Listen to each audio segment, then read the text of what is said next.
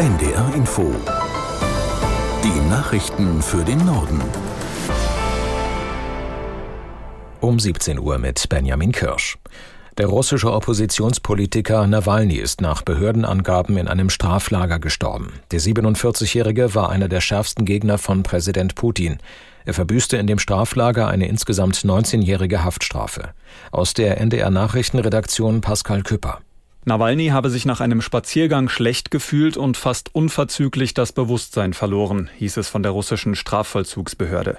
Wiederbelebungsmaßnahmen hätten keinen Erfolg gehabt, die Gründe für Nawalnys Tod würden jetzt untersucht. Der Putin-Kritiker hatte mehrfach Schikane, Folter und fehlende medizinische Hilfe im Straflager beklagt. Zahlreiche westliche Politiker erheben schwere Vorwürfe gegen Moskau. Nawalny sei zu Tode gequält worden und habe seinen Kampf für ein demokratisches Russland mit dem Leben bezahlt. Das russische Außenministerium hat das zurückgewiesen. Der deutsche Regierungschef äußerte sich auf einer Pressekonferenz mit dem ukrainischen Präsidenten Zelensky in Berlin. Beide hatten zuvor eine Sicherheitsvereinbarung unterzeichnet. Darin ist unter anderem die langfristige Unterstützung Deutschlands für das Land geregelt. Aus Berlin Kai Clement. Bundeskanzler Olaf Scholz spricht von einem historischen Schritt. Die gemeinsame Sicherheitsvereinbarung stehe für das enge Miteinander der Ukraine und Deutschlands und für eine Zukunft in Frieden. Es geht unter anderem um die Ausbildung ukrainischer Truppen, weitere Waffenlieferungen und Hilfe beim Wiederaufbau. Zelensky sagte, nur vereint könne man Leben schützen. Der russische Präsident Putin sei die Personifikation des Krieges. Scholz kündigte zudem ein weiteres Waffenpaket in Höhe von 1,1 Milliarden Euro an. Das beinhaltet unter anderem 18 weitere Panzerhaubitzen ab dem Jahr 2026 und 100 zusätzliche Lenkflugkörper für das Luftverteidigungssystem Iris-T. Die Sicherheitsvereinbarung ist die zweite Übereinkunft dieser Art nach einem ähnlichen Abkommen mit Großbritannien. Die Bundesregierung hat die deutsche Beteiligung am geplanten EU-Militäreinsatz im Roten Meer offiziell beschlossen. Daran sollen sich bis zu 700 Soldatinnen und Soldaten beteiligen können, wie ein Regierungssprecher mitteilte. Das Mandat, das bis zum 28. Februar 2025 laufen soll, muss erst noch vom Bundestag beschlossen werden. Die deutsche Fregatte Hessen mit rund 240 Soldatinnen und Soldaten an Bord ist bereits auf dem Weg in das Einsatzgebiet. Die Demonstrationen gegen Rechtsextremismus gehen auch an diesem Wochenende weiter, zur Stunde etwa in Münster. In der Stadt in Nordrhein-Westfalen richtet sich der Protest gegen ein Treffen des dortigen AfD-Bezirks im historischen Rathaus. Aus Münster Detlef Progress.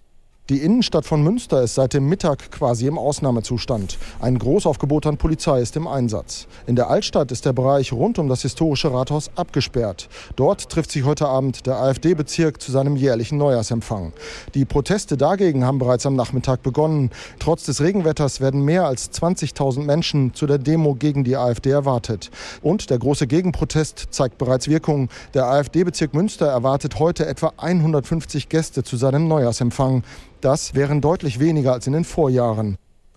Der Sucht- und Drogenbeauftragte der Bundesregierung Blinert fordert mehr Aufmerksamkeit für die Kinder von suchtkranken Eltern. Der SPD-Politiker äußerte sich zum Auftakt einer Aktionswoche zu diesem Thema. Aus Berlin Pauline Pieper. Suchtkranke Eltern können ihren Kindern häufig zu wenig Halt und Unterstützung geben, meint Blinert. Betroffen sind davon in Deutschland rund drei Millionen Kinder. Das ist fast jedes fünfte.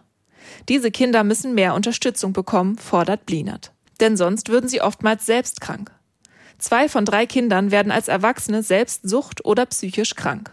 Deswegen fordert Blinert von jedem Einzelnen im Alltag mehr Aufmerksamkeit. Außerdem müssten Kommunen laut Blinert mehr in Schulen und Sportangebote für Kinder investieren, um diese aufzufangen. In Schleswig-Holstein sind nach Angaben der Gewerkschaft Verdi mehr als 2400 Busfahrerinnen und Busfahrer auf die Straße gegangen. Sie protestierten vor dem Kieler Landtag für Entlastungen im Arbeitsalltag. Gemeinsam mit Fridays for Future übergaben die Protestierenden Politikern eine Petition für eine Verbesserung des öffentlichen Personennahverkehrs. Dafür waren bundesweit 112.000 Unterschriften gesammelt worden. Das waren die Nachrichten.